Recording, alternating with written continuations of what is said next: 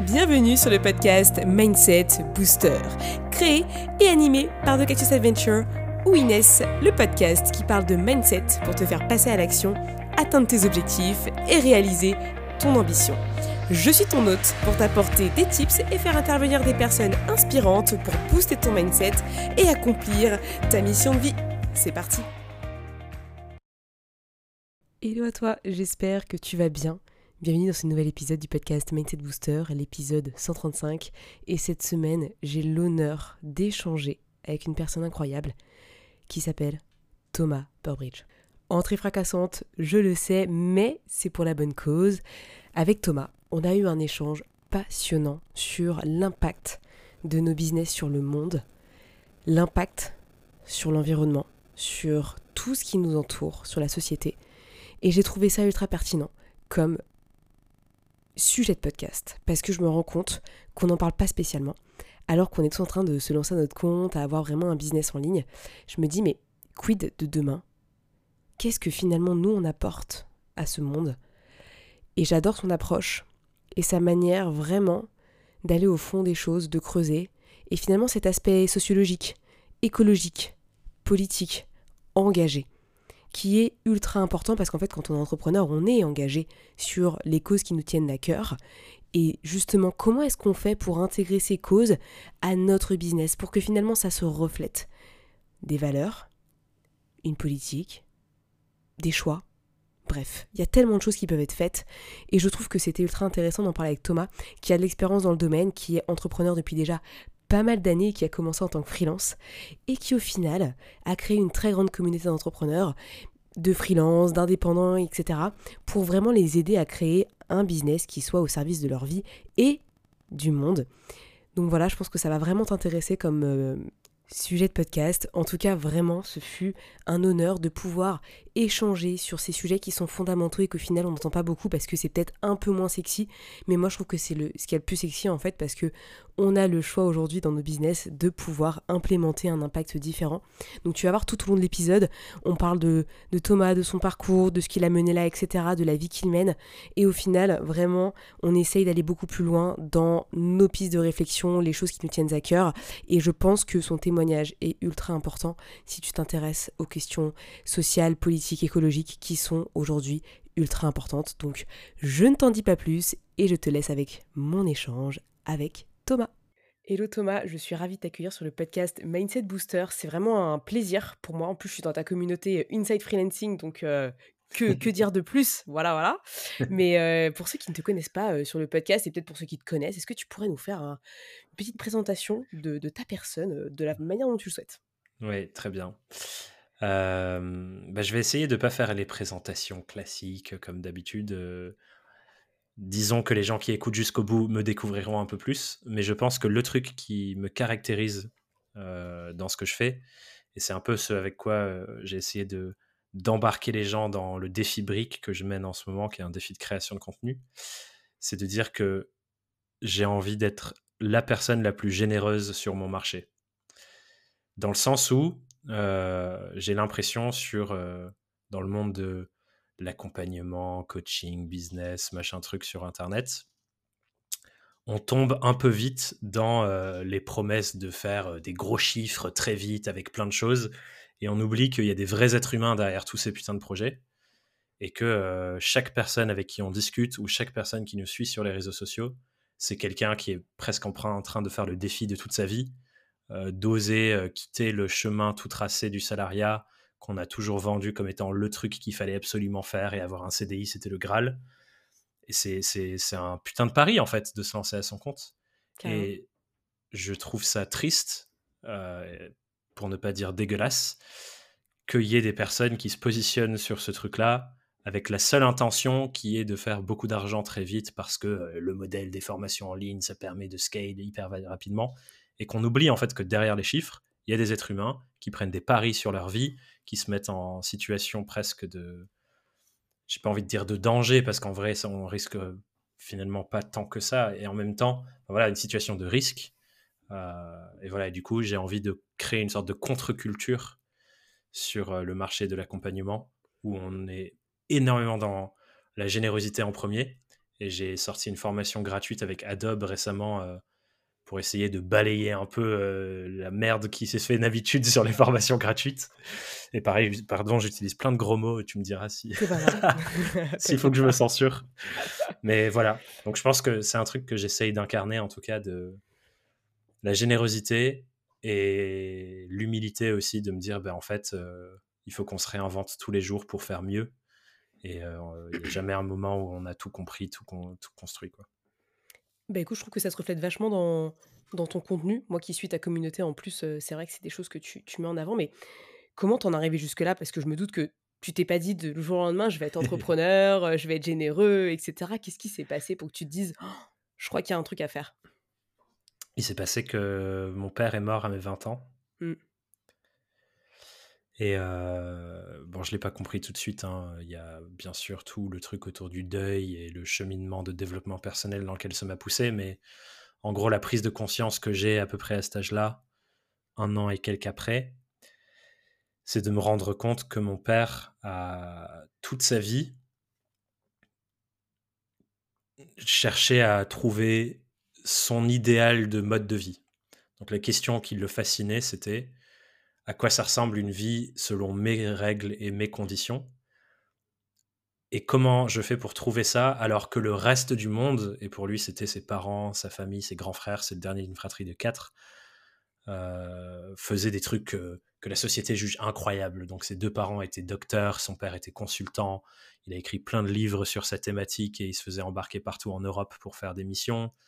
Euh, il a un grand frère qui... Euh, est devenu avocat et qui euh, s'est battu beaucoup pour euh, la liberté de parole des avocats en Colombie, où il y avait beaucoup de beaucoup d'attentats sur les avocats qui, qui défendaient parce qu'il y a un gros truc de mafia là-bas. Donc bref, il faisait des trucs de ouf. Mmh et mon père, c'est le petit dernier hippie euh, dont le rêve, c'était retaper une ferme au fin fond de nulle part en campagne, tu vois. et du coup, il a dû quelque part pour suivre sa vision de ce qu'il voulait vivre dans sa vie, rejeter les attentes de sa famille, de ses proches. Et c'est dur de faire ça. Et même aujourd'hui, euh, même aujourd'hui, il y a des personnes de la famille qui sont un peu en mode bon, oui, euh, il était bien gentil à faire ces petits trucs. Et ça, je le comprends parce que le jour où mon père meurt, c'est la fin de ma toute première semaine en alternance en cabinet de conseil à la défense. Et toute mon enfance, surtout l'adolescence, j'ai eu une sorte de truc de faut que je devienne quelqu'un d'important, j'ai envie de gagner de l'argent, parce que j'ai grandi dans une famille un peu hippie au fond de nulle part, tu vois, donc un peu en opposition à ça, je me suis dit, la, la voie, c'est de, devenir quelqu'un d'important. Et, euh, et, que mon père meurt à la fin de ma première semaine où j'avais l'impression d'être enfin devenu quelqu'un d'important, bah, dans mon parcours d'essayer de donner du sens à cet événement, à un moment donné, je me suis dit, tiens, c'est pas anodin, ça. Et du coup, comment on relie ça à l'entrepreneuriat Parce que j'imagine que c'est la question qui suit, c'est que de quand j'ai compris ce truc de toute ma vie, tout le monde va projeter sur moi leur idéal d'une vie bien vécue, mais moi je dois trouver la mienne. Je savais pas encore exactement à ce à quoi ça ressemblait, mais par contre, j'avais compris à l'époque, et là j'étais en dernière année de master, que si je voulais avoir le contrôle sur à quoi ressemble ma vie, il faut que j'ai du contrôle sur à quoi ressemble mon travail, comme je sais que je vais y passer 45 ans. Euh, du coup, bah voilà, c'est c'est 45 mmh. ans. Si je peux complètement l'orienter comme je le veux, bah, je pourrais orienter ma vie en fonction. Là où, bah, quand on est salarié, qu'on nous dit où être, à quelle heure, quoi faire, dans quel contexte, euh, et que si tu le fais pas, tu risques des choses. Bah, c'est pas une grande liberté euh, pour contrôler ta vie, disons. Donc euh, c'est comme ça que je me suis lancé à mon compte. En tout cas, tu n'es pas seul décideur et oui. tu es dans une organisation qui est beaucoup plus grande que la tienne et ce qui fait que bah, toi, potentiellement, tes idées, ta créativité, etc., ne seront jamais vraiment exprimées à leur plein potentiel, ce qui fait que derrière, tu ne... je pense que le potentiel de tout individu salarié aujourd'hui n'est pas forcément toujours, tu sais, exploité à fond. Ouais, en tout cas, ce qui, ce qui me parlait comme référentiel à l'époque, c'était de me dire, je veux avoir le choix de mes contraintes. Je sais que j'aurai toujours des contraintes, Mmh. Et en étant employé par quelqu'un, c'est eux qui vont choisir mes contraintes, par exemple où je dois habiter. Mais si je crée ma propre entreprise, c'est moi qui vais choisir mes propres contraintes. Et aujourd'hui, j'ai choisi la contrainte de vivre au fin fond de la campagne, dans une maison sur une colline avec mes meilleurs potes. Et c'est un peu loin de Paris, donc des fois, je dois faire des, Je dois prendre des petits périples exactement pour aller en ville quand il y a des opportunités à Paris parce qu'il se passe plein de choses à Paris et je vais pas m'en passer. Et donc ça, c'est une contrainte que je préfère. Plus la contrainte de devoir moi-même générer les revenus parce que bah, du coup, je suis à mon compte. Mais c'est des contraintes que je préfère. Bien sûr. Parce qu'elles me donnent accès à la liberté de choisir où je suis, comment je m'organise et ainsi de suite. Carrément. Et merci pour ce beau partage qui, était, qui était vraiment très touchant. et en plus de ça, bah moi je suis encore salarié. Enfin, pour te dire un peu, moi je suis un peu salarié encore aujourd'hui et je quitte mon job fin juin, donc je fais, enfin fin mai. Et du coup, je fais le pari aussi. et je sais que c'est pas facile et, être déloyal à tout ce que tu connais, bah c'est une des pires choses parce que tu as l'impression de, tu sais, de faire mal aux autres parce que derrière, ils mmh. projettent derrière leur perception de la vie qu'eux, ils estiment être sécurisante et idéale pour eux. Et, quand tu rejettes tout ça, tu es un peu perdu dans un amas de tristesse, de colère, d'incompréhension. Alors qu'en fait, c'est peut-être la meilleure décision que tu as prise, mais encore une fois, c'est très risqué, comme tu dis.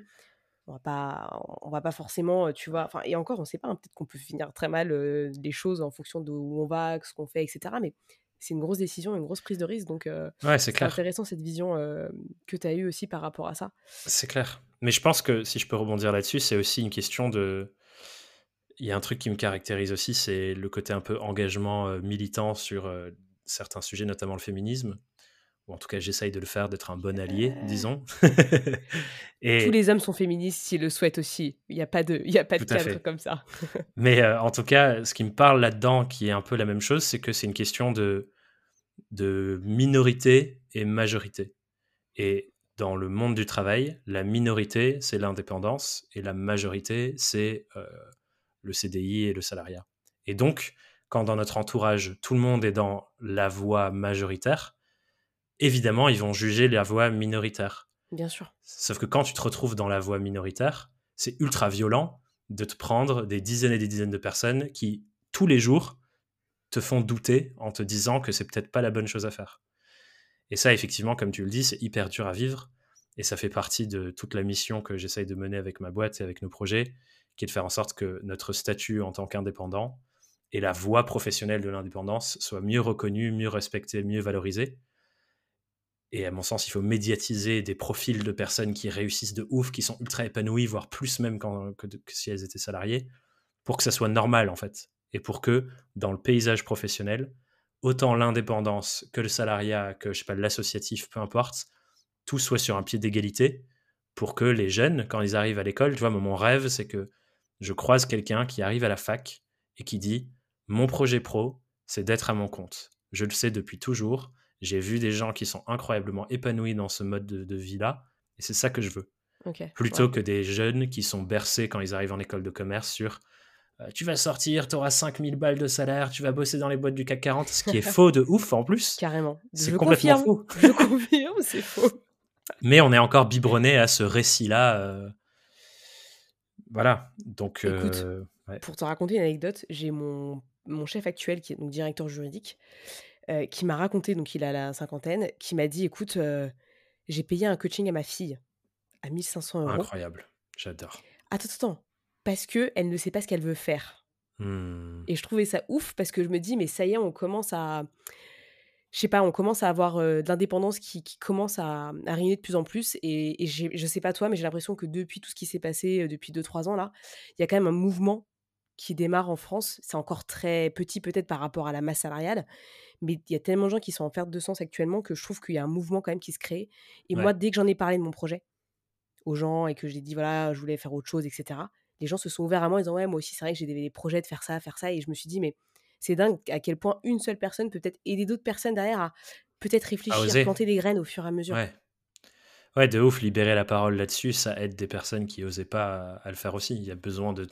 C'est cette fameuse vidéo de une personne qui danse à un festival qui en attire plein d'autres euh, parce qu'elle a osé danser en première. Mais je pense que tu as raison, le, le Covid. Moi, un des trucs que j'ai observé pendant le Covid, j'ai beaucoup de mes amis, notamment à Paris, c'est que c'est une des premières fois depuis des années où les gens étaient forcés d'être face à eux-mêmes. Carrément. C'est que tout d'un coup, la vitesse du quotidien et de la vie et des routines, ça appuie sur pause. Et on pouvait plus se cacher derrière les obligations sociales, derrière le fait de sortir, boire des coups, aller au resto, machin. On pouvait plus se cacher derrière ça. Et donc les gens ont enfin pu se voir dans le miroir et malheureusement pour beaucoup, se rendre compte qu'en fait, ils aiment plus leur vie. Alors que quand tu es pris dans le tourbillon, tu te rends pas, compte de, ça. T'as pas, pas le temps de voir ça. Mmh. Et ça, je pense que c'est un des trucs que le Covid a apporté, c'est de se dire, mais en fait, enfin, j'ai de l'espace et du temps pour être avec moi-même et me demander, est-ce que je suis satisfait ou satisfaite de cette expérience de vie que je suis en train de vivre? Et globalement, j'ai l'impression que la majorité est non. Surtout quand on voit le nombre de burn-out qu'il y a en ce moment, enfin, c'est un délire. Les statistiques sur ça sont glaçantes. C'est un truc de dingue, ouais.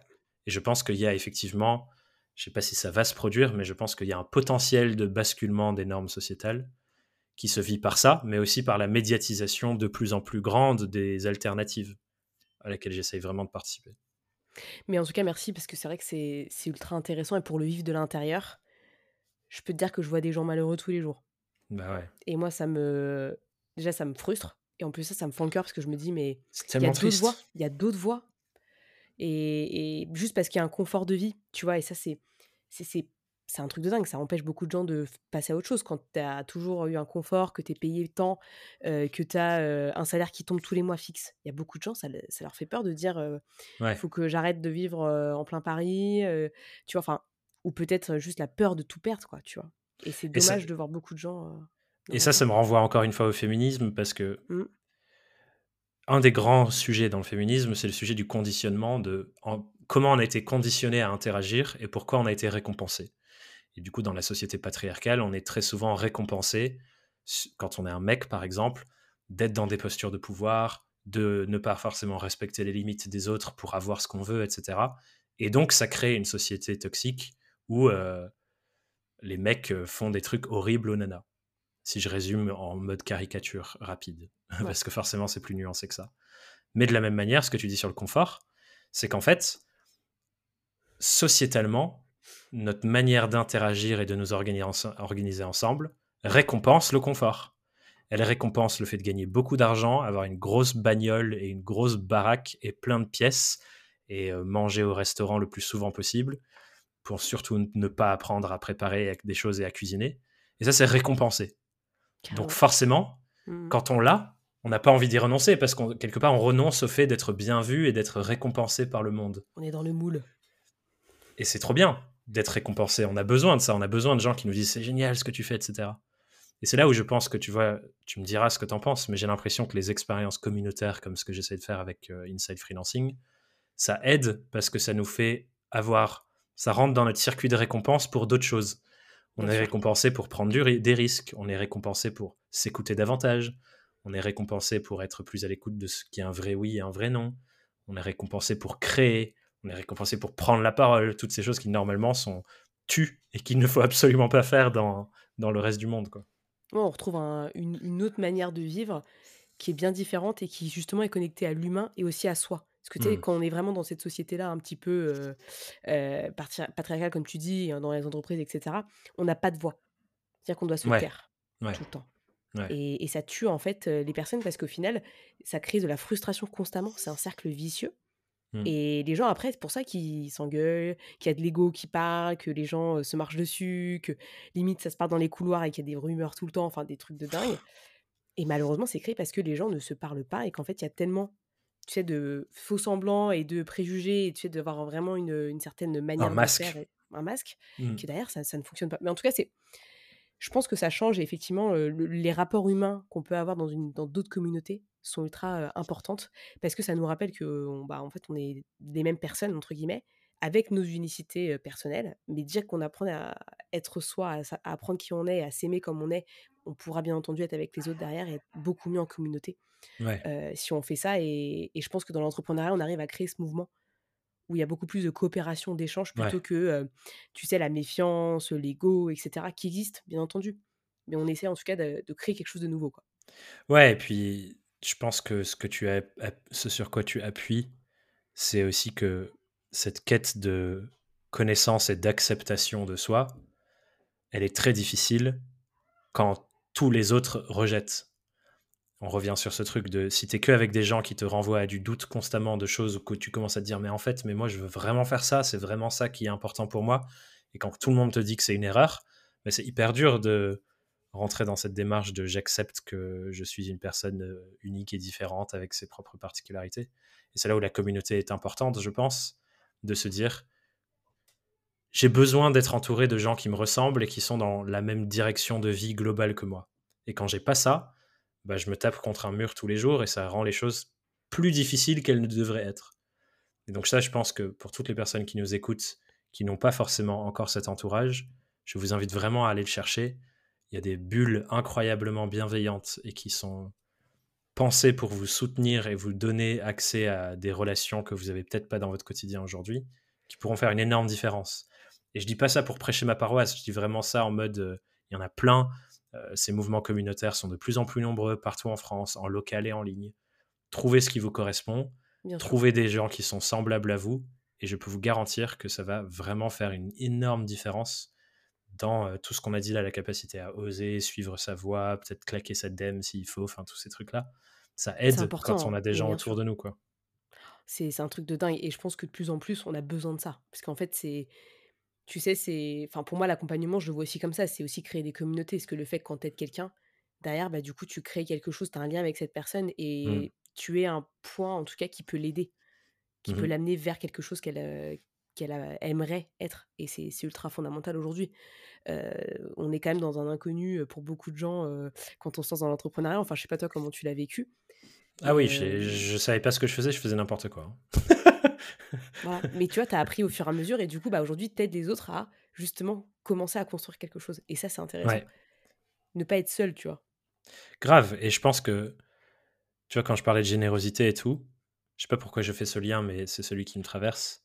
C'est de me dire que pourquoi je fais ce mouvement de give back? Parce qu'il y a des gens à un moment donné dans ma vie qui mmh. m'ont transmis à moi ce que eux ils ont eu. Et j'ai l'impression que ça, c'est un, une, une chaîne qui a été un peu brisée en mode il y a des gens qui savent, il y a des gens qui savent pas, laissez parler ceux qui savent et taisez-vous. Tu vois, ce, truc-là qui, qui offre la vérité qu'à un certain nombre de personnes. Mais en fait, j'ai l'impression qu'il faut briser ça pour en recréer plein. C'est ce qui se passait avant dans les métiers un peu ancestraux où c'est la personne qui fait le métier depuis longtemps, qui transmet à l'apprenti, qui retransmet dans le temps. il y a des choses qui, ouais, des savoir-faire hyper anciens qui se transmettaient comme ça et qui aujourd'hui pour certains sont perdus parce qu'ils ont arrêté d'être transmis. Et je pense qu'il faut qu'on retrouve ça un peu partout. Et tu vois, moi je trouve ça, rien de plus fascinant que d'écouter quelqu'un, euh, quelqu'un de plus senior, de plus âgé, parler de leurs expériences de vie, est-ce qu'ils regrettent, est-ce qu'ils regrettent pas, est-ce qu'il les a aidés. Je trouve ça ouf. Le, le savoir accumulé en 80 ans de vie, c'est un délire. Et donc moi j'essaye de faire ça à ma petite échelle, du haut de mes 28 ans effectivement, j'ai appris des trucs sur le chemin que j'essaye de, de retransmettre et j'en apprends tous les jours que j'essaye de retransmettre. Et je trouve que si on fait tous et toutes un peu ça, eh ben, même si on le fait pour une personne, c'est déjà incroyable, tu vois. Ouais, et puis on, recrée ce mouvement-là, et justement, après, la personne, elle va retransmettre le message de sa manière, et, Exactement. et on cultive finalement le, un cercle vertueux. Quoi, de, et ça, même euh, scientifiquement, c'est prouvé mmh comme étant plus proche de la réalité et de la vérité que si on avait un expert qui prenait la parole. Mon, cousin, il est à fond sur cette thématique de la science que je trouve incroyable, qui est euh, la science de l'intelligence collective, l'intelligence des foules. Et l'exemple qu'il prend souvent, qui est assez parlant, je trouve, c'est de dire quand tu vas dans une foire et qu'il y a le truc où il faut peser le cochon, là, il faut dire le cochon, je pense, il pèse 50 euh, kilos, ou enfin voilà, il faut donner son estimation. La réponse la plus proche, ce sera toujours la moyenne de tous les gens qui, qui, qui essayent de trouver ça sera toujours plus proche que la personne la plus proche dans son estimation. Donc imaginons le, le cochon pèse 53 kilos. La personne la plus proche, elle va dire genre 55. Mais la moyenne, y compris avec les gens qui disent 12 et les gens qui disent 230, elle sera toujours plus proche que l'estimation la plus proche. Et ça, je trouve que ça me fait vriller parce que ça me fait me dire, et, c'est ce qu'il explique, il dit en gros, tu as besoin des extrêmes pour qu'ils s'annulent, sur cet exemple du poids, pour faire en sorte que la moyenne soit plus juste. Et si tu n'as pas les extrêmes, la moyenne, elle est faussée. Donc tu as besoin de la personne qui a rien compris et qui comprend, qui arrive pas à dire euh, le cochon il pèse 53 kilos et qui pense qu'il pèse 200 pour réussir à tomber juste. et c'est là, exactement. Et c'est ça, moi je me dis, mais en fait, il euh, faut qu'on valorise la prise de parole des gens. Il faut que les gens puissent partager leurs idées et en même temps qu'on soit ouvert et ouverte à avoir tort. Ce à quoi je crois qu'on est de moins en moins ouvert et ouverte à avoir tort. Tout le monde a envie d'avoir raison. Et on est chacun dans nos petits clivages là où on cherche à avoir raison et on se parle pas. Et on le voit à l'Assemblée nationale en ce moment. ouais, ouais, enfin, ouais, ça c'est sûr qu'en plus en ce moment, c'est pas le plus fun. Mais effectivement, tu as raison là-dessus, euh, le, fait de, justement d'avoir un peu de tout. Et justement, c'est ce, qui fait le, ce qui fait le monde au final. Et pareil dans le business, il faut du monde, mais de tout, tu vois. Oui. Pour varier. Et pour voir plein de manières dont ça peut être incarné. C'est ça aussi, enfin, on revient encore une fois sur ce truc de l'entourage, de la communauté, d'avoir d'autres gens autour, c'est que ça nous montre plein d'incarnations des possibles pour que ça m'éclaire sur moi ce que j'ai envie de choisir comme euh, voie des possibles. Ouais, et, si j'ai un seul exemple, euh, c'est dur, tu vois. Si j'ai 15 mmh. exemples, 20 exemples, c'est beaucoup plus simple. Carrément. Non, mais t'as raison là-dessus, et c'est important de le redire. L'entourage et le fait de pas se limiter à une seule voie, une seule case, et justement peut-être se créer soi-même son propre chemin, parce que du coup, on a différentes options qui sont présentées à nous, et du coup, on peut se dire, bah, en fait, moi, c'est à moi de créer la mienne aussi. Et justement, mmh. on crée un mouvement que chacun puisse avoir son libre arbitre par rapport à ça. Et, et justement, donc l'entourage, c'est important. Est-ce que tu vois d'autres choses qui peuvent être importantes pour, pour quelqu'un justement qui, qui, se lance, qui est dans cette période un peu, tu sais, mitigée? J'ai pas l'impression d'avancer, quoi. Bah, le, le, lien que je peux faire avec ce que tu viens de dire, c'est que au début, quand on commence, et moi c'était le cas, je me souviens du premier jour où on est en septembre 2016, j'ouvre mon ordi et je suis en mode ok bon, now what? Tu sais, j'ai pris mon statut en suivant un tuto en ligne, j'avais aucune idée de ce que je faisais. et du coup, la chance que j'ai eue, c'est qu'il y avait déjà quelqu'un qui m'avait proposé de les aider et de travailler avec eux. Et c'est comme ça que je me suis lancé. Donc j'avais déjà une mission, donc j'ai pu commencer à travailler. Mais tout le reste, j'étais en mode. Euh, inconnu, euh, inconnu. Voilà. Et du coup, un truc qui, je pense, aide énormément quand on est dans ce truc complètement perdu, c'est d'avoir des exemples à imiter. Euh, pour ensuite réinventer. Parce qu'il y a ce truc, tu vois, il y a toujours ce truc de trouver son why, pourquoi tu veux faire les choses, imaginer, etc. Et c'est vachement dur quand t'as pas de matière première, tu vois. C'est dur, c'est dur de, tu vois, si tu devais euh, monter ton meuble Ikea sans le modèle, ça serait vachement dur d'imaginer à quoi il ressemble si tu n'avais pas eu l'image, tu vois. Si on te donnait juste la boîte sans te donner mmh. l'image de ce à quoi ça doit ressembler, je pense que tu peux y passer des, jours et des jours. Mais quand on a l'image de tiens, ce truc-là, ça a l'air de me parler, je vais essayer de construire ça, bah, ça te permet de faire tes armes, de poser tes premiers pas et de suivre un truc. Donc ça, c'est souvent quelque chose que je trouve fascinant à faire, c'est de se dire qui est-ce que j'ai envie de modeler? Donc je trouve une personne que j'ai envie de modeler pour une raison. Donc ça peut être quelqu'un pour son métier, son offre, sa manière de faire, euh, quelqu'un qui a une stratégie particulière. Je vais essayer de la modeler. Mmh et sur le chemin, comme je suis une personne unique et différente, je vais découvrir, ah tiens, ça, ça me plaît bien, mais ça, ce qui fait, ça me plaît moins. Donc je garde que ce qui me plaît. Ah tiens, et du coup là, je vais découvrir une autre personne et je vais modeler ce que cette autre personne a fait. Et ça commence à petit à petit rajouter des nouvelles briques pour juste. Et un jour, on se rend compte, mais en fait, euh, mon truc est unique. Mais alors qu'on a modelé des gens au fur et à mesure. Donc je dirais, trouver une, personne qui nous inspire par ce qu'elle a fait, essayer de comprendre au mieux son cheminement de tout ce qu'elle a fait à partir de où moi j'en étais pour arriver à ce stade-là, commencer à suivre la, carte, et à un moment donné, naturellement, on va prendre une bifurcation et partir dans les bois. Et quand on se sent perdu, ben on recommence. On retrouve une personne qui nous inspire, on prend son modèle, on essaie de comprendre, on commence à, construire dans ce sens, et naturellement, à un moment donné, ça va plus nous parler et on va bifurquer. Et en faisant ça petit à petit, c'est là où on a de la matière première pour apprendre à se connaître, identifier ce qui marche ou marche pas pour nous, décider de manière plus consciente ce sur quoi j'ai envie de m'engager, ce pour quoi j'ai envie de bosser, c'est ça, et je vais aller dans cette direction, etc. etc. Ah, c'est intéressant comme manière de, voir les choses. C'est vrai que c'est un truc que j'avais. Enfin, en tout cas, sur le podcast, j'ai jamais personne qui m'a parlé de ça. de, modeler un petit peu par rapport justement bah, à ce qu'on voit et ce qu'on observe par rapport aux autres. c'est bah, facile, tu vois. Pour moi, je, pourrais très bien venir et dire faut réfléchir à ce que tu veux, machin. Mais en fait, c'est facile de dire ça maintenant pour moi où j'en suis, après 7 ans, 7 ans d'entrepreneuriat, tu vois. Parce que j'ai vécu tellement de choses que j'ai tellement de matières premières pour me dire bah, ça j'aime pas trop, ce format-là ça me va, euh, j'aime plus trop faire ci, j'aime plus trop faire ça. Et en fait c'est un, c'est une découverte. Et même là, tu vois, si tu me réinvites dans 5 ans, c'est sûr que j'ai enlevé d'autres couches de l'oignon. Mais c'est dur d'enlever la première. Et du coup, pour enlever la première, je trouve que ce qui aide, c'est juste de prendre un guide et suivre. Ouais, et, et quid de, de la comparaison que certaines personnes peuvent se mettre, tu sais, quand euh, par exemple ils voient leur mentor ou des personnes qui les inspirent, ou ils veulent modeler, hein, comme tu dis, hein, effectivement. Euh, comment ça se passe si la personne, elle se dit, en fait, au final, elle, passe son temps à se comparer et à pas très bien se sentir quoi? Bah déjà, euh, je pense qu'il faut qu'on rappelle que on a tous et toutes commencé quelque part. Et je vais du coup dire où j'ai commencé, parce que ça peut faire baisser un peu la pression.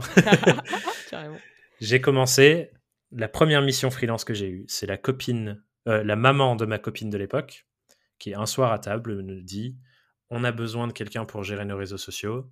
Thomas, il paraît que c'est un truc que tu fais, et ce que tu fais à l'école et ce que tu fais en alternance. Est-ce que tu pourrais nous aider? Et j'ai dit grave. Et j'ai commencé en facturant 400 euros par mois pour ça. Et clairement, je bossais beaucoup plus que 400 euros par mois. Et après ça, j'ai été mis en relation, donc je faisais du community management. Après ça, il y a des gens euh, qui montaient une start-up dans mon école, dans l'incubateur de mon école, c'était à Dauphine, qui ont fait une compète. Et à la fin de la compète, donc une compète en école, c'est en mode tu es en équipe et tu dois répondre à une problématique et faire des trucs. Et à la fin, ils ont dit est-ce qu'il y a des gens qui sont à leur compte euh, en freelance qui voudraient bosser avec nous? Donc j'ai commencé à bosser avec eux. Et là, je faisais euh, plutôt de la réflexion, stratégie d'acquisition, marketing, enfin voilà, des trucs de l'école. Cette nana-là m'a mis en relation avec une blogueuse mode de 50 ans. Je crois que son blog s'appelait 50 Glam ou un truc, genre c'était en mode euh, bien s'habiller quand, on a 50 ans et tout. Et là, pour elle, je faisais de la photo parce que je me racontais que j'allais faire de la photo. Puis cette personne m'a mis en relation avec une autre pour qui j'ai fait des sites web. Et le site web, j'avais aucune idée de faire un site web. J'ai dit ouais, ok, pas de souci, je te le fais. Et j'ai appris pendant les 3-4 nuits qui suivent à faire des sites sur WordPress. Donc au début, je faisais n'importe quoi. Et je sous-facturais. Je me souviens, euh, une de mes premières missions sur le truc pour lequel je voulais vraiment faire, qui était de la stratégie de marque.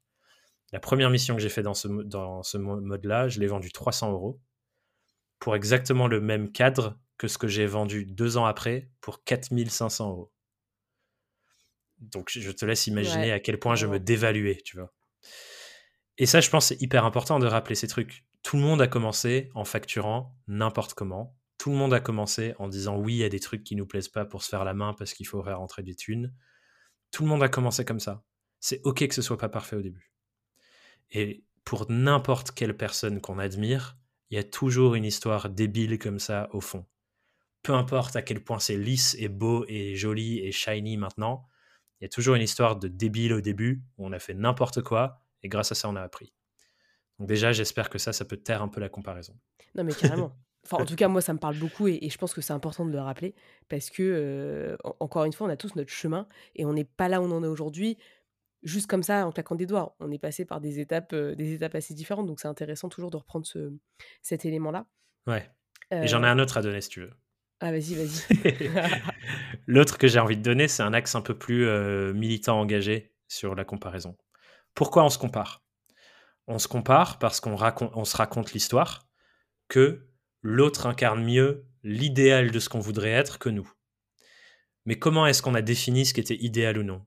Ça, c'est une construction sociale et sociétale qui a défini que être mince, être bien coiffé, être bien sapé, avoir plein de thunes, c'est ça qui est mieux que euh, l'inverse. Et encore, même en disant mince, je contribue quelque part à ça, tu vois. Parce que même les mots, ils ont une connotation émotionnelle. Même moi, je, le sens là en disant ça. Mmh Et en fait, à mon sens, quand on se compare, on nourrit encore le système. Et c'est dur parce qu'on a été entraîné toute notre vie à le faire.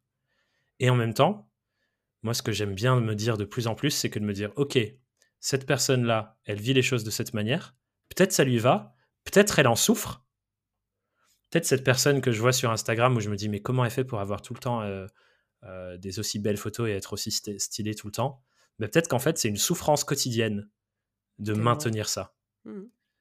Est-ce que j'ai vraiment envie de faire de souffrir autant pour maintenir ça? En fait, non, en fait, j'en ai rien à branler, quoi. Et du coup, juste de se redire, en fait, peut-être que ne pas essayer de ressembler à cette personne, quelque part, c'est libérateur pour d'autres pour oser juste être elle-même aussi. Et moi, souvent, pourquoi je parle de ça? Parce que souvent, me, remet, me remettre dans la posture un peu militant, combat, euh, lutter contre ce en quoi je ne crois plus dans ce monde, ça m'aide à être en mode mais nique et à briser le, le briser le, schéma que je vois en moi.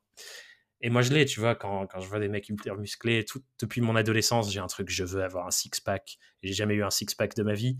Et quand je vois d'autres personnes sur Insta ou quoi qui ont un corps super musclé et tout, je suis en mode ah, j'aimerais trop. Et après je me dis mais mais non en fait, genre pourquoi on me dicte qu'il faut que je ressemble à ça pour être désirable ou être une personne cool quoi? Non quoi.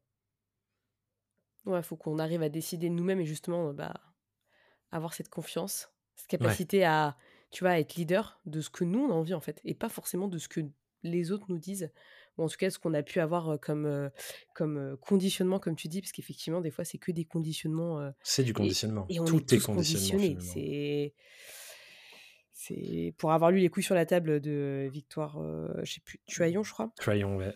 Incroyable. les podcasts de Victoire sont incroyables. Ah oui, oui, mais quand tu lis ce livre, tu te dis, mais qui suis-je réellement? Qui suis-je? Bah ouais, hein est-ce que je suis vraiment ou est-ce que je suis simplement un conditionnement et qu'est-ce que je peux faire justement pour aller au-delà de tout ça? Et bah, Instagram, des fois, et, d'autres réseaux nous ramènent aussi à ces conditionnements parce que c'est ce qu'on voit euh, tout le temps. Complètement. Mais pour te dire, cette notion d'identité, tellement elle est importante, on a un séminaire de quatre jours entiers dans le programme d'accompagnement, euh, notre programme, le programme qui s'appelle le programme SURF, qui est un programme sur deux ans. On a un, un séminaire dédié à la question de l'identité qui s'appelle Deviens-toi. Et justement, l'exploration de ce séminaire, c'est de se dire, OK, mais du coup, on a des étiquettes. Donc j'ai une étiquette, je suis une femme, je suis sensible, je suis blabla, je suis truc. Mais est-ce que tu es vraiment ça? Ou est-ce que tu es ça parce qu'on t'a dit que tu étais ça? Mmh. et, là, on fait explorer, mais en fait, il y a plein de fois où tu as incarné l'inverse total. Du coup, tu es quoi? Et à quel moment est-ce que les étiquettes, elles t'enferment dans tes étiquettes mmh. alors que tu voudrais incarner autre chose? Et, tu vois, ça, c'est une exploration qui est fascinante parce que si on ramène ça à l'entrepreneuriat, imaginons que toute ma vie, je me suis raconté l'histoire. Et du coup, tu, entends que je réitère cette terminologie de l'histoire que je me raconte. si toute ma vie, je me suis raconté l'histoire que je suis une personne trop sensible, euh, introvertie, euh, qui a du mal à parler aux gens, à ton avis, est-ce que je vais incarner des comportements qui vont à l'inverse de ça, qui prennent des risques, qui parle de moi sur Internet, etc. Non, je vais pas mmh. incarner ça. Parce que je me raconte que je suis tout l'inverse. Bien sûr. Et du coup, mon identité ici, et une des forces les plus puissantes de notre psychologie, c'est d'essayer de maintenir le cadre de notre identité, parce que sinon, c'est vécu un peu comme une mort. Si je sais pas ça qui je suis, tu vois, ça fait bugger le système. Donc, ça nous enferme quelque part c'est pour ça que c'est hyper intéressant, je trouve, de déconstruire ça euh, et de travailler sur cette notion. Parce que tout part de ce qu'on croit, de ce qu'on pense, et derrière, après, ça.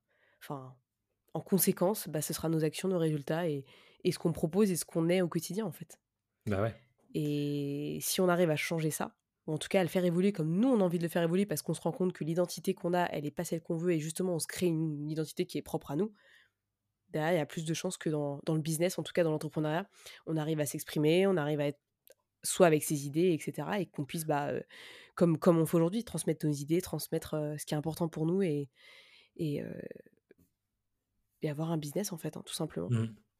Bah oui, si je me suis toujours raconté l'histoire que je suis pas capable de faire les choses seul et ainsi de suite, c'est dur de mener une boîte, c'est clair.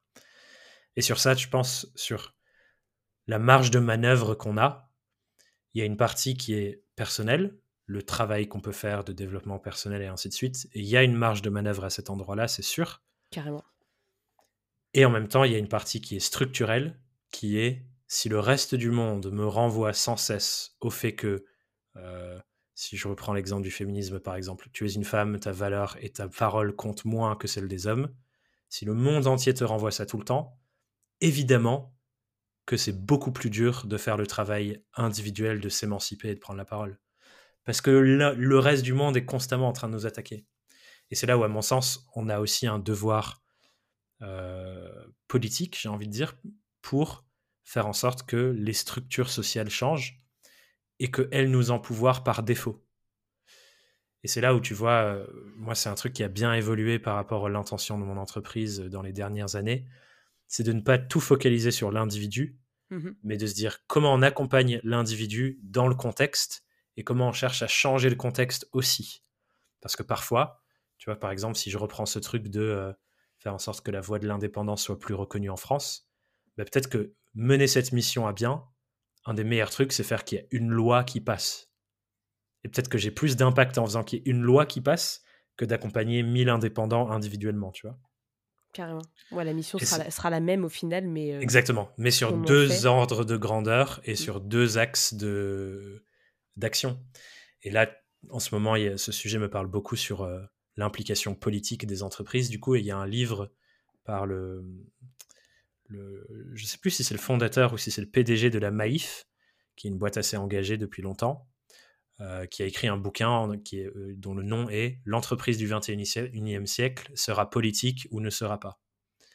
Et je trouve que c'est assez intéressant. J'ai pas lu le livre, mais la punchline, je la trouve assez juste. Parce qu'il y a tellement de choses qui se décident en ce moment pour le futur de à quoi ressemble notre monde, qu'en fait tout le monde doit être dedans. Et s'il y a une entreprise qui a une force de frappe avec des finances et avec une parole importante pour l'économie, elle peut contribuer à faire changer ces choses. Moi, c'est une conviction Et que j'ai envie de défendre de plus en plus. surtout que c'est elle qui va contribuer. Quand tu vois aujourd'hui, euh, euh, parce que moi j'avais étudié le lobbying à l'époque dans, dans mon, dans mon cursus euh, à l'université en droit, en fait, c'est pas l'État qui décide des fois, c'est Les personnes que tu vois pas derrière Ouais. qui sont des lobbyistes, c'est leur métier, c'est leur rôle. Alors, il y a des lobbyistes qui sont sur des, tu vois, des, des causes très intenses, genre par exemple l'écologie, ils vont venir la défendre. Ouais, Et puis après, tu as tout l'inverse. Donc en fait, c'est tout un fait. combat constant entre des intérêts économiques euh, et des intérêts sociaux. Ouais. Et malheureusement, euh, ce qui est triste à dire, c'est qu'aujourd'hui, on est beaucoup plus calé sur l'économie que sur le social, l'humain, euh, la nature, enfin voilà, tout ce qui vraiment nourrit l'être humain et qui fait qu'on est là aujourd'hui sur cette terre et qu'on discute, toi et moi. Voilà, l'argent prime. Et c'est là où je pense que il y a un vrai enjeu important que des personnes qui soient profondément impliquées dans ces causes et ces luttes soient sur les mêmes champs de bataille. D'où cette notion que je trouve vachement intéressante d'une entreprise politisée.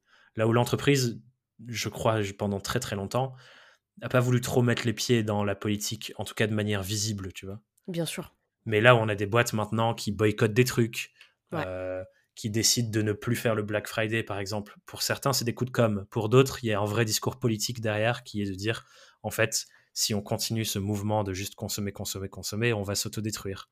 Et donc, on a besoin d'avoir des entreprises qui ont un impact immense médiatique et dans la visibilité et dans le, tissu de notre monde, qui prennent des positions comme ça. Et je pense que plus on est, autant dans notre sphère personnelle citoyenne à le faire, mais aussi dans notre sphère professionnelle. Et si on est salarié, tu vois, on pourrait boy- boycotter de travailler pour certaines boîtes, pareil. Eh ben ça, ça va faire une différence. Parce que, comme tu le disais si bien, quelque part, c'est l'économie et la finance qui drivent les évolutions du monde. Mais nous, on fait partie de l'économie et la finance. On contrôle certains flux financiers, avec ce qu'on fait de notre argent, dans quelle banque on le place. On contrôle certains flux économiques, à qui on achète et à qui on vend, et qu'est-ce qu'on vend quand on est à son compte. Et donc ça, mis à l'échelle, s'il y a une personne qui, fait, qui le fait, bah c'est vrai que ça change rien. Mais si on est à l'échelle des centaines et des milliers d'indépendants ou des millions de personnes qui ont leur boîte, qui décident je vais plus vendre ça parce que c'est de la merde, je ne vais plus acheter à telle personne parce que c'est de la merde, et je vais vendre de telle manière parce que c'est mieux pour tout le monde, ça, ça fait que les choses bougent. Parce que si l'économie bouge, la politique bouge. Carrément, et je trouve qu'on contribue euh, tout le temps par nos actions. Et si on peut justement ramener nos boîtes dans ces trucs-là, c'est super important. Ouais, Et de plus en plus, il faudra le faire parce que en collectif, il y a toujours plus d'impact. comme on disait tout à On l'heure, revient à la communauté. On revient au point de départ. Et en fait, on est interdépendant, c'est ça aussi, je crois, un Mais des, sûr. grands, un des grands mensonges qu'on a acheté. Et dans mon, le dernier épisode que j'ai enregistré sur mon podcast, j'en parlais avec quelqu'un euh, qui a une boîte qui fait de la permaculture. Et il me parlait que la, la recherche de la permaculture, c'est d'imiter des écosystèmes qui sont autonomes. Et la notion sur laquelle on est arrivé à la fin, c'est de dire, en fait, ce qu'on essaie de nous vendre, c'est l'individu autonome, c'est-à-dire qu'un individu se suffise à lui-même euh, euh, financièrement, économiquement, euh, émotionnellement, etc. Mais c'est c'est- c'est- c'est pas possible. C'est une aujourd'hui en plus. on est une espèce interdépendante. Aucun être humain ne peut survivre seul. Et en fait, il faut qu'on revienne à cette interdépendance, je crois, en prenant conscience que je ne peux rien faire sans tous les autres. Et que la seule manière d'avancer, c'est qu'on gagne ensemble. Si on gagne pas ensemble, avec tout le monde, peu importe nos origines, notre couleur, notre race, nanana, notre milieu social, on gagnera pas, on va tous perdre. Et ça, je crois que c'est un truc qu'il faut absolument qu'on réintègre, parce que quand le- le- l'espèce médiatique est fascinée par la sécurité, blablabla, mais en fait, putain, la sécurité, les gars, dans 30 ans, on clame. la sécurité, dans 30 ans, ça ressemble à 55 degrés de moyenne tous les jours. Là, on, là, on, là, on sera, on sera ravis d'être en y aura sécurité plus chez nous. besoin d'un problème de sécurité, là, ce sera plus le- la question. Là, c'est une question de survie euh, mm, mm. commune, en fait. C'est ça, c'est ça. Mais encore une fois, comme on n'est pas drivé de la bonne manière euh, par euh, tout ce qu'on a autour de nous, autant porter nos voix avec ce qu'on fonde aujourd'hui de notre côté pour vraiment créer ces mouvements-là, justement, par le biais euh, pro et dans le perso aussi. Ouais. en tout cas, le pro, ça peut être intéressant si on arrive à créer un mouvement comme ça euh, et qu'on a Bah, bien démarré en fait à faire. Ouais, je pense que la question, c'est plutôt de rejoindre le mouvement que de le créer maintenant parce qu'il existe. Et pourquoi le pro, je trouve que c'est l'endroit où il y a peut-être le plus de sens de le faire, c'est que ça prend la majorité de nos vies. Et ça prend la majorité de notre espace mental et de nos ressources. Enfin voilà, c'est dans une vie, il y a des gens très intelligents qui ont calculé que c'est à peu près 10 000 jours qu'on passe à travailler. Bien sûr. Donc on compte pas les Mm. week-ends, on compte pas les vacances. 10 000 jours répartis sur euh, 40, voire maintenant bientôt 45 ans peut-être, euh, en fonction de la réforme, si elle passe ou pas. en tout cas, au moment où on, on fait cet épisode, a priori, euh, la réforme restera active. Donc 45 ans de vie, 10 000 jours, 90 000 heures si on l'étend en heures. C'est immense ce qu'on fait de ce temps-là. Et je pense que vraiment la question c'est, j'ai ces 10 000 jours devant moi, ou alors ils sont déjà entamés, qu'est-ce que je vais faire de la suite de ces jours? À quoi je les mets, je contribue à quoi avec ce temps, cette énergie, cet espace mental, le fait de me bouger tous les jours pour aller faire quelque chose, c'est quoi la destination de cette chose que je fais? Et ça, je pense que c'est une bonne question à se poser pour n'importe qui qui se lance ou n'importe qui qui travaille, peu importe ce que c'est ce travail. La finalité de ce que je fais, c'est quoi là? Je contribue à quel monde? C'est quoi mon impact individuel sur euh, le reste et justement à quel collectif je peux participer pour euh, impacter différemment? Ouais. Ouais. Ah, je pense qu'on a fait, euh, on a fait un bel épisode sur une, des notions improbables. Honnêtement, je ne m'attendais pas du tout à se, à se dérouler, mais je suis très contente parce qu'on a remis l'humain au cœur du business. Hmm. Oui, et puis on parle des sujets de fond, tu vois, et je pense que c'est ça qui, tu le sais, c'est ça qui m'intéresse, c'est de se dire, ok, si on enlève les couches de la stratégie Instagram, LinkedIn, blabla truc, qu'est-ce qui se passe vraiment sous le capot là, dans le fond du fond? Qu'est-ce que c'est l'entrepreneuriat? Qu'est-ce que c'est le business? C'est des relations humaines qui, en se tissant ensemble, décident d'avancer dans une direction donnée. Donc la question à se poser, c'est quelle est la direction qu'on soutient? Et comment on prend soin de ces relations humaines en, suivant cette direction. Et ça, c'est le fond. Et après, tout ce qui est stratégie, etc., viendra après. Voilà, c'est des couches. Bien et sûr. ça va changer d'année en année. euh, Enfin voilà, le monde change. Mais si on est dans cette démarche de fond, Oui, effectivement, je, enfin, je, je serais partie sur des choses similaires, euh, sur la mission, sur l'impact qu'on veut avoir, sur vraiment qui on a envie de devenir aussi, hein, en tant que personne, parce qu'au final, euh, Ouais. le travail, il nourrit. Enfin, je, je regardais ton à propos tout à l'heure euh, avec ce que tu racontais, etc. Le travail, c'est une partie de nous, en fait. en tout cas, dans la manière dont la société est construite aujourd'hui, le travail, est- travailler, c'est la globalité de nos vies. Je trouve qu'il y a un, un questionnement qui serait intéressant sur définir le travail, du coup. Et je vais donner la définition que je donne souvent, c'est de dire que le travail, c'est pour moi un outil de transformation, dans le sens où, à la fin de mon effort de travail, il y a quelque chose qui a changé. Soit c'était une page blanche et c'est plus une page blanche, soit c'était des bouts de bois et maintenant c'est un meuble. Enfin voilà, il y a quelque chose dans la réalité qui a bougé. Et pour moi, c'est, ça, c'est le travail. Là où aujourd'hui, ce qui est considéré travail, c'est qu'est-ce qui est rémunérable? Pourquoi il y a des sous en face? Mais si on prend ce truc de le travail, c'est une, transformation d'une forme de réalité. Il y a plein de choses qui aujourd'hui ne sont pas considérées travail, qui le redeviennent. L'art, par exemple, c'est pas forcément considéré comme du travail, mais qu'est-ce que ça fait? Ça transforme notre réalité. Ça met de la beauté dans notre quotidien, dans des endroits où auparavant c'était peut-être pas si beau. De la même manière, toutes les personnes qui sont en relation d'aide et qui changent la vie et la réalité de tellement de personnes qui souffrent de certaines maladies chroniques ou qui sont dans l'incapacité de prendre soin d'elles-mêmes. Ça, c'est pas récompensé par le système travail qu'on a actuellement. Mais ça devrait être putain de récompensé par le système travail qu'on a. C'est incroyable le taf que ces gens-là font. Si s'ils n'étaient pas là, on... Enfin, on serait pas là personnellement. Tu vois, moi, peut-être que je serais pas là. Bah, je pense qu'il y a plein d'êtres humains qui, effectivement, ne seraient pas là parce qu'il y a des trucs de descendance, etc. aussi.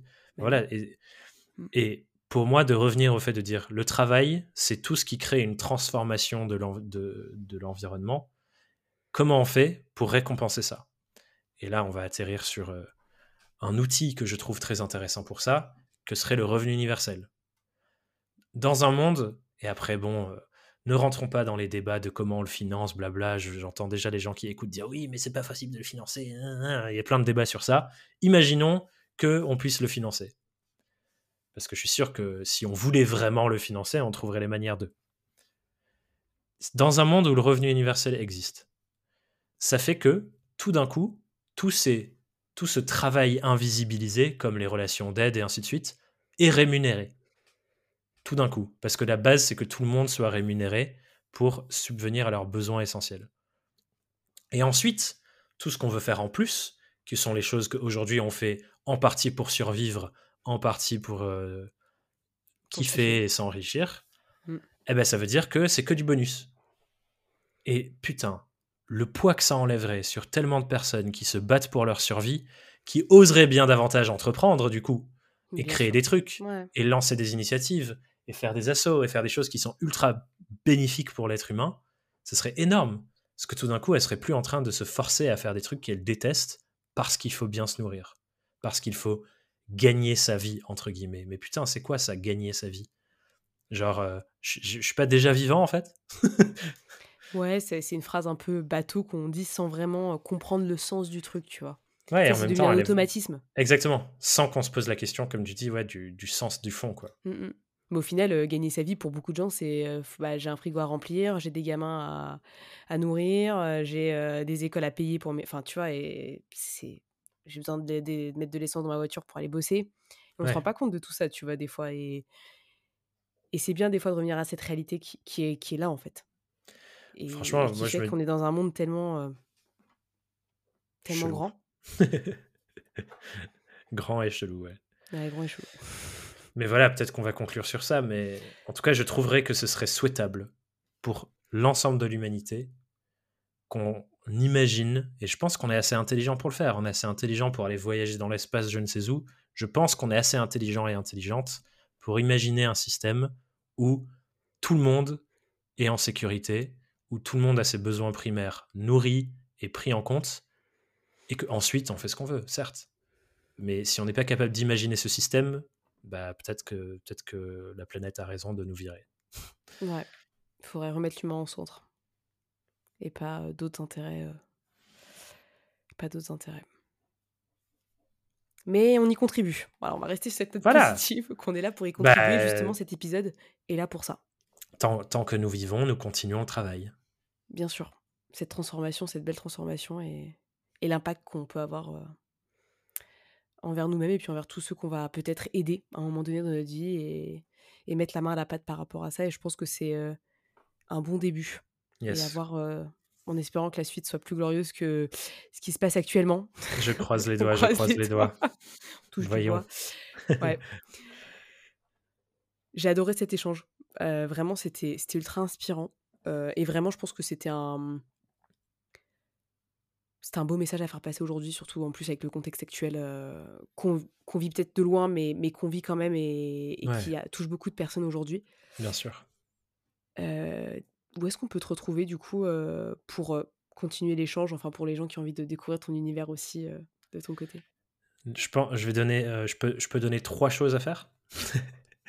La première, je pense, pour les personnes qui veulent continuer l'écoute et l'exploration, c'est mon podcast qui s'appelle Young, Wild and Freelance, qui est sur tous les sujets liés à l'indépendance.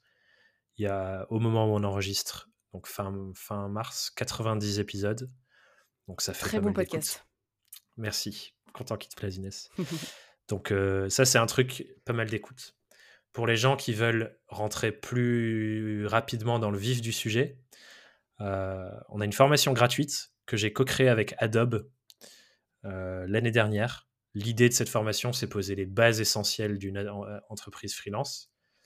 Et du coup, cette formation, elle s'appelle Freelance Foundations et elle se trouve sur. Enfin voilà, je te donnerai un lien, c'est formation.thomasburbille. Bref, un peu compliqué, donc je vais. Je, vais mettrai dans la description. Voilà, je te donnerai le lien. et la troisième chose pour les gens qui veulent euh, peut-être discuter ou me, me, dire ce qu'ils ont pensé de l'épisode ou quoi que ce soit, vous pouvez me suivre et m'envoyer un petit mot sur Instagram ou sur LinkedIn, un des deux, comme vous préférez. Il y aura tous les liens dans la description de toute façon pour ceux qui recherchent. Merci Inès. je vais pas les laisser dans le flou comme ça. une petite question pour la, pour la fin que j'aime bien, pour faire un petit peu un suivi dans les personnes que j'interviewe sur ce podcast. après toi, qu'est-ce que tu aimerais voir sur le podcast pour justement parler aux entrepreneurs? Je vais te donner trois personnes. Allez. La première, c'est mon associé qui s'appelle Marila Anazza qui est euh, la personne, je pense, entièrement responsable pour qui je suis aujourd'hui, en tout cas dans ce que je fais professionnellement. C'est elle qui m'a fait découvrir le monde du coaching. C'est elle qui a proposé pour la première fois qu'on crée un truc d'accompagnement ensemble qui est devenu notre programme Surf aujourd'hui. C'est elle qui m'a embarqué dans euh, les mouvements féministes. Euh, enfin voilà, elle m'a fait découvrir tellement de choses dans ma vie. Donc clairement, Marila Anadza, euh, c'est pas une personne aussi intensive que moi sur les réseaux sociaux, mais euh, c'est devenu ma mission de, de la faire avoir plus de visibilité parce qu'elle le mérite vraiment. Donc Marie, je te mettrai en relation avec plaisir si tu veux. La deuxième personne qui en ce moment, euh, je trouve, porte au mieux le message qui me semble important dans le monde entrepreneurial, avec cet équilibre entre l'impact qu'on a, les réflexions politiques, la place des entrepreneurs là-dedans, c'est Alexandre Dana de Live Mentor. On a fait un épisode ensemble sur mon podcast qui s'appelle Comment créer une entreprise au service du monde. Euh, donc Alexandre, je pense que si tu veux poursuivre cette voie qu'on a ouverte là, est une super personne. Et la troisième, peut-être pour des choses euh, plus terre à terre et actionnables, mais c'est toujours un très bon client, c'est mon ami Romain Limois. Euh, qui est venu sur le podcast. Qui est déjà passé sur le podcast. Bon, bah, bah c'est grâce à lui d'ailleurs que je t'interviewe, puisque c'est lui qui m'avait dit ah, tu, devrais, tu devrais inviter Thomas sur le podcast. J'ai dit Allez, Bon, ben voilà, j'arrive après la bataille. non, mais en tout cas, euh, effectivement, on avait un super épisode aussi. Euh, je sais plus quel numéro c'était, mais c'était vraiment top. Euh, effectivement, actionnable, mais vraiment toujours dans l'humain aussi. Et c'est intéressant de toujours se reconnecter à l'humain. De ouf. Ben voilà, on est, on est très amis avec Romain, donc ça m'étonne pas de lui. Super. Bah écoute, merci Romain. Oh, tu vois, rien. Vous êtes très amis, je me bah, suis même trompée de toi. Merci Romain. et merci Thomas. merci Thomas pour cet échange, j'ai adoré. Avec plaisir. et, puis, euh, et puis je te souhaite vraiment le meilleur pour la suite et, de continuer à nous inspirer avec ce que tu fais. Ça y est, l'épisode avec Thomas est fini et je vous remercie d'avoir écouté jusque-là et surtout je remercie Thomas d'être venu, de nous avoir parler longuement de toutes les choses qui lui tiennent à cœur et vraiment d'avoir répondu à mes questions et qu'on ait eu cet échange vraiment très très intéressant. Donc vraiment merci beaucoup. Toutes les informations pour retrouver Thomas sont dans la description de l'épisode comme d'habitude, il n'y a rien qui change. En tout cas, moi c'était un plaisir et j'ai hâte de vous retrouver la semaine prochaine pour un nouvel épisode. Pour information, ça y est, je suis à mon compte. Je fais le petit, euh, truc cool parce que c'est le premier épisode en tant que 100% entrepreneur, donc je suis ultra contente.